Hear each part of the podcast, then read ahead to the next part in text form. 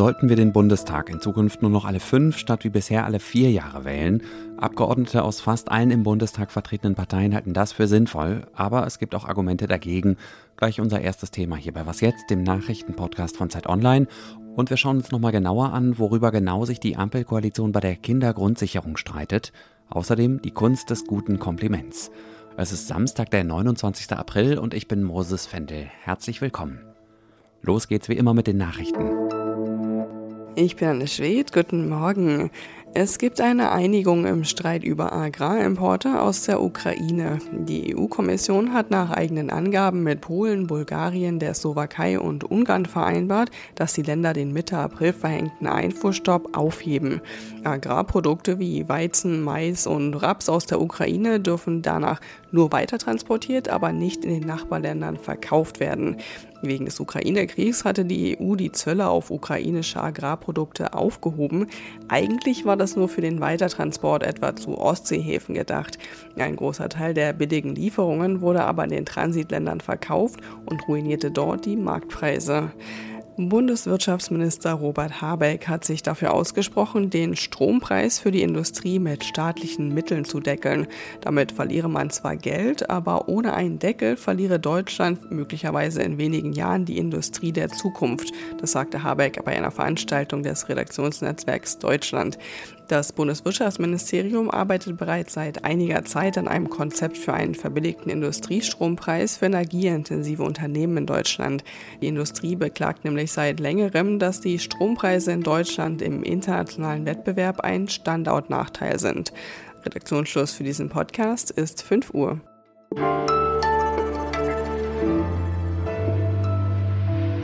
Wenn Sie im Bundesland Bremen wohnen, dann dürfen Sie alle vier Jahre Ihr Landesparlament wählen. Morgen in zwei Wochen ist es übrigens mal wieder soweit. In allen anderen Bundesländern ist die Wahlperiode ein Jahr länger. Und auch der Bundestag könnte in Zukunft nur noch alle fünf Jahre gewählt werden. Eine Arbeitsgruppe aus Abgeordneten und Sachverständigen empfiehlt mehrheitlich, das Grundgesetz entsprechend zu ändern. Lenz Jakobsen ist unser Fachmann für die Feinmechanik der Macht. Hallo erstmal. Hallo, das ist aber eine schöne Einführung, Moses, danke.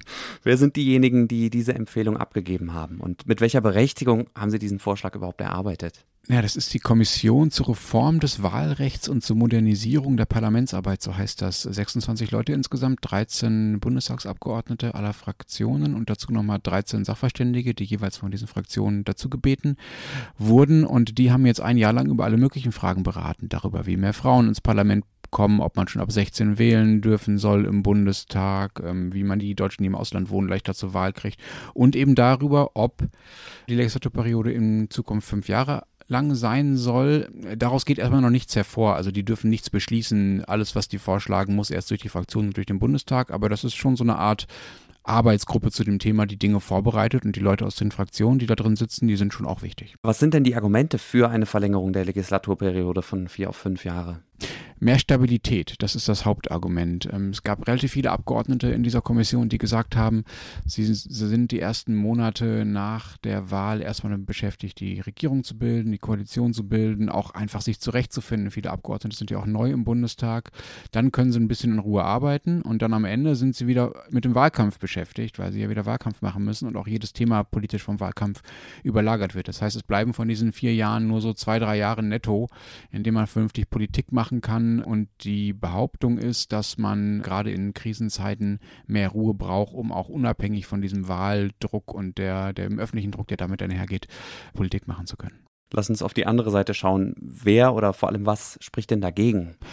Na, wer? Erstmal nur die AfD tatsächlich. Also von den Abgeordneten in dieser Kommission haben alle für die Verlängerung gestimmt, also für die Empfehlung, das zu verlängern. Nur Albrecht Glaser von der AfD hat dagegen gestimmt und zwei der Sachverständigen haben dagegen gestimmt. Und gerade mit den beiden habe ich recht intensiv geredet und die sagen, das ist im Prinzip ein weniger eine Demokratie. Ne? Also wenn ich nur noch alle fünf Jahre wählen darf statt alle vier Jahre, dann darf ich in meinem Leben einfach 20 Prozent weniger den Bundestags wählen, wenn ich es jetzt mal ganz grob hochrechne. Das ist natürlich ein bisschen sehr vereinfacht, aber im Prinzip ist es ja so, dass wir den ähm, Abgeordneten einen Vertrauensvorschuss geben, wenn wir sie in den Bundestag wählen und sie mal machen lassen.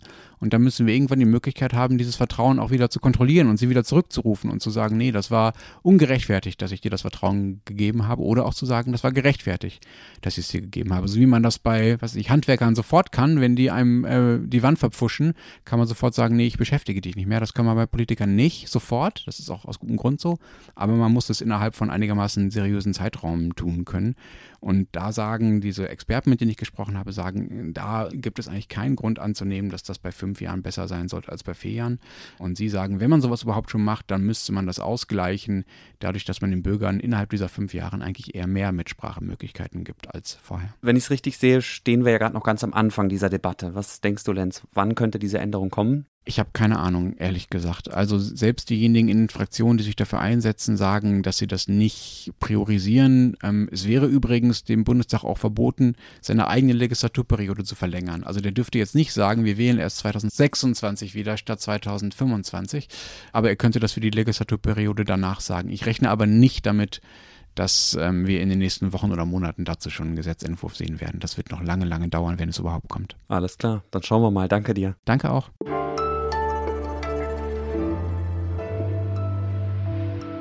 Alles außer Putzen. Ich bin vielleicht der einzige Mensch auf dieser Erde, der weiß, dass du die großartigste Frau auf Erden bist. Ich bin vielleicht der einzige Mensch, dem bewusst ist, wie grandios du bist in allem, was du tust. Die deutsche Synchronstimme von Jack Nicholson für seine Rolle im Film Besser geht's nicht aus dem Jahr 1997 hat er damals einen Oscar gewonnen. Gute Komplimente sind eine Kunst. Und nicht alles, was als Kompliment gedacht ist, kommt auch gut an. Keine Sorge, das wird hier jetzt kein Lamento, dass ich als Mann heutzutage nicht mal mehr flirten dürfe oder so. Aber was ist ein gutes Kompliment? Bei einem Kompliment sollte im Vordergrund stehen, dass es eine Wohltat für denjenigen ist, der es bekommt, schreibt meine Kollegin Friederike Bieber in einem Text für Zeit Online. Das Schöne ist, dass Sie aber auch davon profitieren, wenn Sie ein Kompliment machen. Eine Studie der Uniklinik Heidelberg hat gezeigt, dass auf beiden Seiten im Gehirn dieselben Mechanismen aktiviert werden, dass die sogenannten Glückshormone Dopamin und Oxytocin ausgeschüttet werden. Eine weitere wichtige Regel, Sie sollten mit Ihrem Kompliment etwas würdigen, was eine Person selbst beeinflussen kann oder durch eigene Anstrengung geschafft hat. Schöne blaue Augen gehören in der Regel nicht dazu. Jetzt habe ich aber genug geredet und will das Gelernte direkt mal in der Praxis testen. Liebe Menschen da draußen, ich halte Sie für ganz wundervolle Zuhörerinnen, weil Sie immer so aufmerksam, konstruktiv, freundlich und respektvoll sind.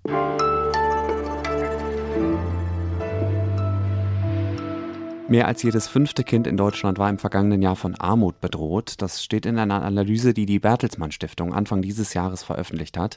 Bei knapp 2,9 Millionen Jungen und Mädchen reicht es also nicht für Essen und Kleidung, für die Kinokarte, die Klassenfahrt oder für Windeln, um auch mal ein Beispiel aus der Babywelt zu nennen dass das nicht gut ist, um es mal diplomatisch auszudrücken. Noch dazu in einem der reichsten Länder der Welt. Da werden Sie mir wahrscheinlich zustimmen.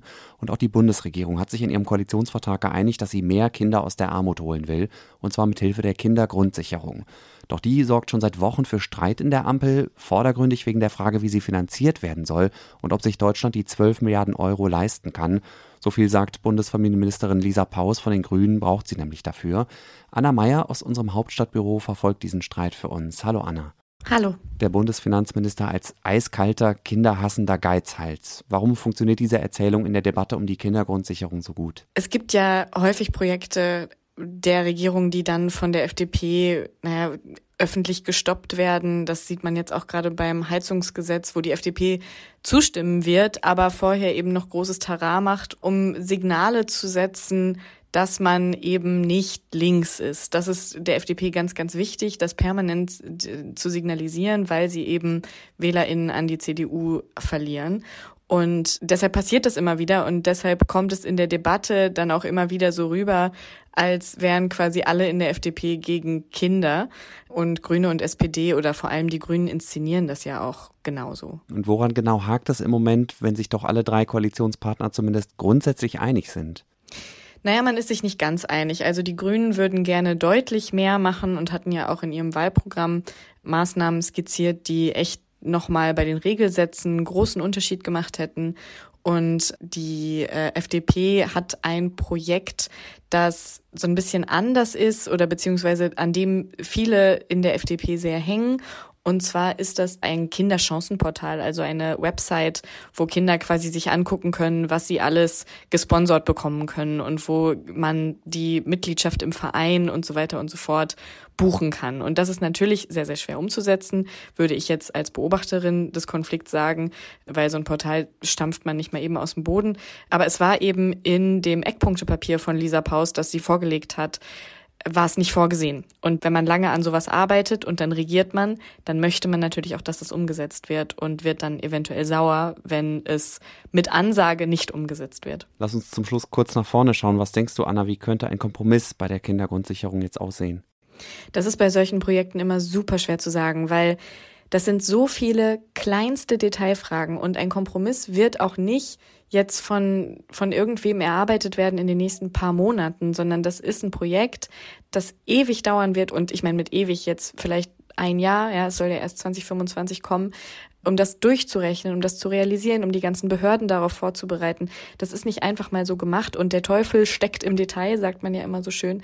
Und das stimmt in diesem Fall. Also es ist noch nicht mal klar, welche Behörde das Geld auszahlen soll. Und deshalb kann man noch nicht so richtig sagen, was jetzt der Kompromiss ist, weil es einfach so viele kleine Details sind, um die es da geht. Ich danke dir, Anna. Ja, sehr gern. Vielen Dank. Das war Was Jetzt am Samstagmorgen. Das Team und ich, wir freuen uns über Ihre Komplimente an wasjetzt.zeit.de.